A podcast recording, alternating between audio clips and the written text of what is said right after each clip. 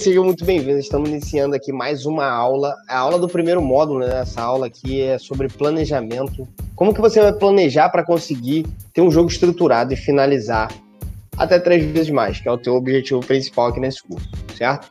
Então vamos lá, vamos começar pelo fim, que é por onde a gente vai iniciar a nossa jornada. A gente vai começar pelas finalizações, beleza?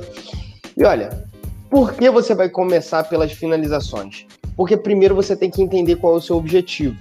E o objetivo da gente é finalizar, cara. Então, se você não entender isso de cara, que o seu primeiro objetivo é finalizar, tudo vai ficar muito complicado para você.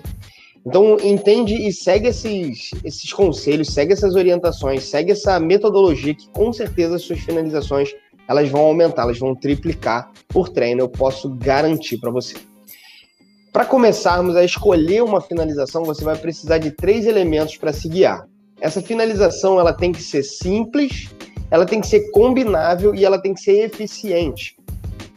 E o que significa cada um desses tópicos aqui, cada um desses elementos? O simples, cara, é aquele arroz com feijão, tá? Eu vou sempre sugerir que você comece por uma chave de mão, por exemplo, um estrangulamento, algo que seja realmente, verdadeiramente simples para que você possa executar com qualquer pessoa, independente se ela é pesada, se ela é fraca, se ela é gorda, se ela é magra, se ela é baixa, se ela é alta. Você tem que escolher algo que realmente funcione com qualquer corpo, com qualquer pessoa. Se você for escolher, por exemplo, uma kimura, se você vai escolher, por exemplo, um triângulo, você vai ter que analisar exatamente os próximos passos que a gente vai ver nos próximos slides entender se essa posição que você escolheu para ser sua finalização, se ela é combinável. Ou seja, você tem que conseguir enxergar o que que acontece dali em diante, o que que surge além daquela sua, daquele seu ataque. Então, por exemplo, você atacou uma mão de vaca. A mão de vaca tem o que na sequência se o cara, por exemplo, escapar? Tem uma chave de braço, tem uma americana, uma kimura. O que que dá para fazer dali? Dá para fazer um triângulo de braço? Isso fica muito complicado, isso é simples. Isso é eficiente? E o que significa a eficiência nessa tua análise aqui para escolher a tua finalização? Significa que nem tudo que reluz é ouro. Esse é um ditado fantástico. Nem tudo que brilha é ouro. Então, às vezes a gente pode achar uma, um triângulo de braço, por exemplo, Anaconda Choke. Porra, aquela posição é fantástica. E ela é muito eficaz, ela, ela funciona muito. Mas será que para você, no início da tua jornada, ela já é uma posição eficiente? Talvez não. Talvez ela seja muito elaborada para aquilo que você tem como arsenal hoje e precisa trabalhar. Então vamos começar de acordo com a nossa realidade. Tá? Não é porque a posição é bonita, a posição é boa, a posição é forte, que ela vai ser a posição que você vai escolher. Não deve ser esse o quesito, deve ser o inverso.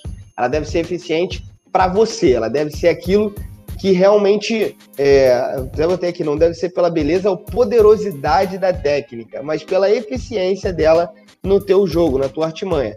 E na sequência você tem que fazer o quê? Você definiu se ela é simples, combinável e eficiente. Tá.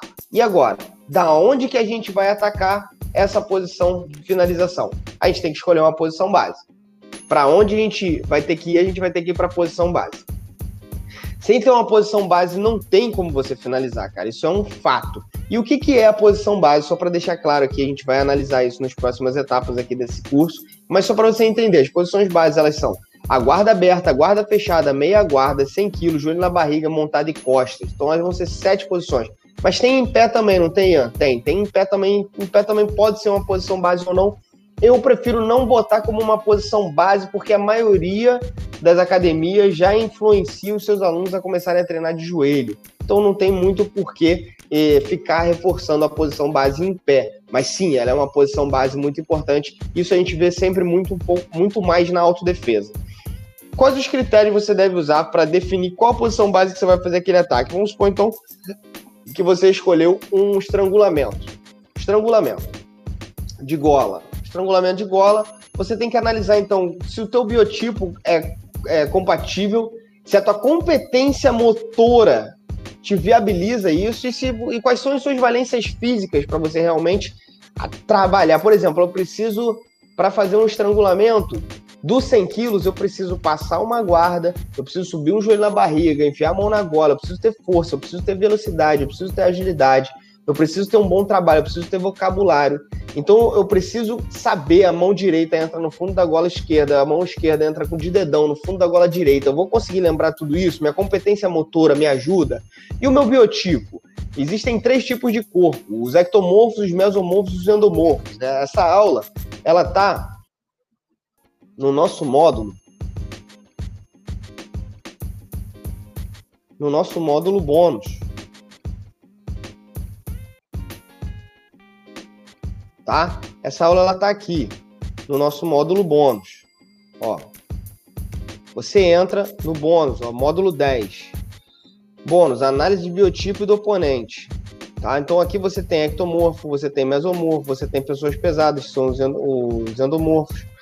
Você tem tipo de personalidade, como adequar uma estratégia vencedora. Esse é o módulo que você vai estudar para entender qual é o teu biotipo e o que, que você pode fazer dentro de cada um deles. Qual é o melhor biotipo? O que, que você pode fazer para agilizar as suas, vamos dizer assim, qual a posição básica seria o ideal para você nessa nessa análise de, de escolha, né? Para você escolher, tá? Na sequência aqui, a tua competência motora é a coordenação fina das ações motoras do teu corpo. Muita gente tem muita dificuldade por não conhecer as suas qualidades e suas dificuldades. Então analisa exatamente o que você tem ali para que você possa optar bem. Tá? Então, por exemplo, a gente escolheu o estrangulamento. Minha valência física, eu sou veloz, eu sou forte, eu sou flexível, ágil. Quais são as outras valências que eu tenho? As valências elas são exemplos de habilidade que você vai poder desenvolver através do seu treinamento, mas normalmente a gente já tem algumas, né? Então, por exemplo, eu sou veloz, eu sou leve, meu biotipo é leve, eu, eu sou competente, eu tenho bastante habilidade motor, eu tenho perna direita, perna, perna esquerda, braço direito, braço, braço esquerdo, sei mexer meu quadril. Pô, estrangulo, vou escolher o estrangulamento da guarda fechada. Tá? Essa vai ser a minha escolha. E agora, o que, que a gente faz? Agora a gente vai para o início do jogo. O início do jogo ele começa de algum lugar, ele vai começar ou em pé ou no chão. E o que, que pode acontecer? Vai poder acontecer a chamada para guarda, uma queda ou uma passagem de guarda. A chamada para guarda ela vai ser definida se você estiver de joelho ao sentar no chão. Se você estiver em pé também, mas em pé você não simplesmente. Você até pode sentar no chão só, mas normalmente você vai fazer uma pegada na gola, uma pegada na manga, botar um pé no quadril. E a chamada para guarda é exatamente isso: é você botar a mão na gola, a mão na manga, botar o pé no quadril, o pé no bíceps, botar um pé de gancho dela riva, entrar com gancho, entrar para uma guarda X, é você fazer essa moldagem, né? Essa modelagem ali da tua guarda. Você tem que moldar o teu corpo na, no quadril, nos pontos é, cruciais da pessoa, que a gente vai falar também um pouco mais sobre isso na aula de é, fundamentos principais da guarda aberta e da guarda fechada. Você vai entender melhor sobre isso.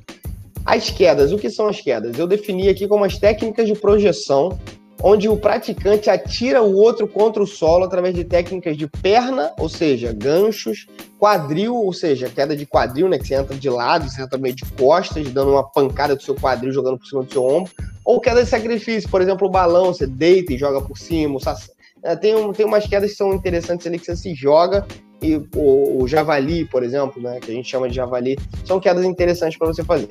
E a passagem de guarda ela vai, vai se definir ao começar de joelho, né? É, vai se definir ao começar de joelho, você pode definir essa, essa a passagem de guarda ao avançar. Eu estava tentando ler aqui, mas fica mais confuso ler do que falar. É avançar, é ir para cima do cara, tá? Então tá bem claro isso aqui que realmente a, a passagem de guarda é ir para cima significa você avançar para cima das pernas do sujeito. Beleza? Tá bom. Aí como é que a gente monta isso na prática então? Você entendeu aqui?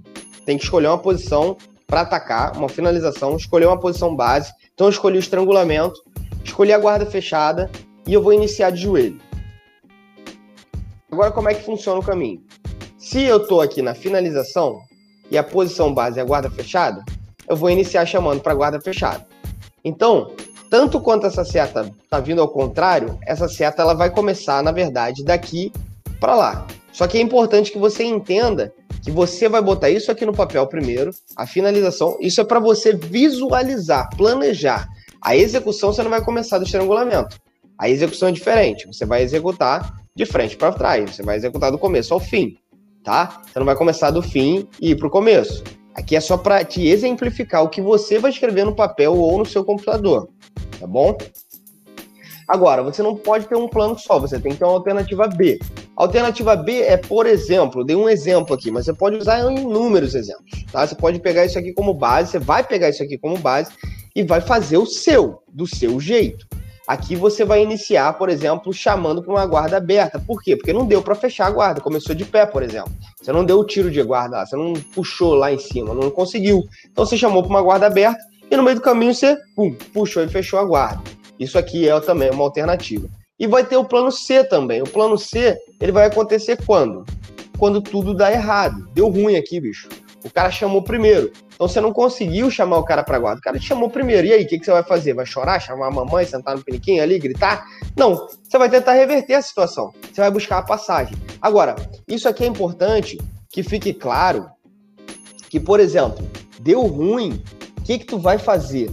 Você tem que ter mapeado outros planos. Você tem que planejar essa porra toda. Entendeu? É, é, é foda pensar que você vai ter que mapear isso tudo? É, mas você tem que fazer.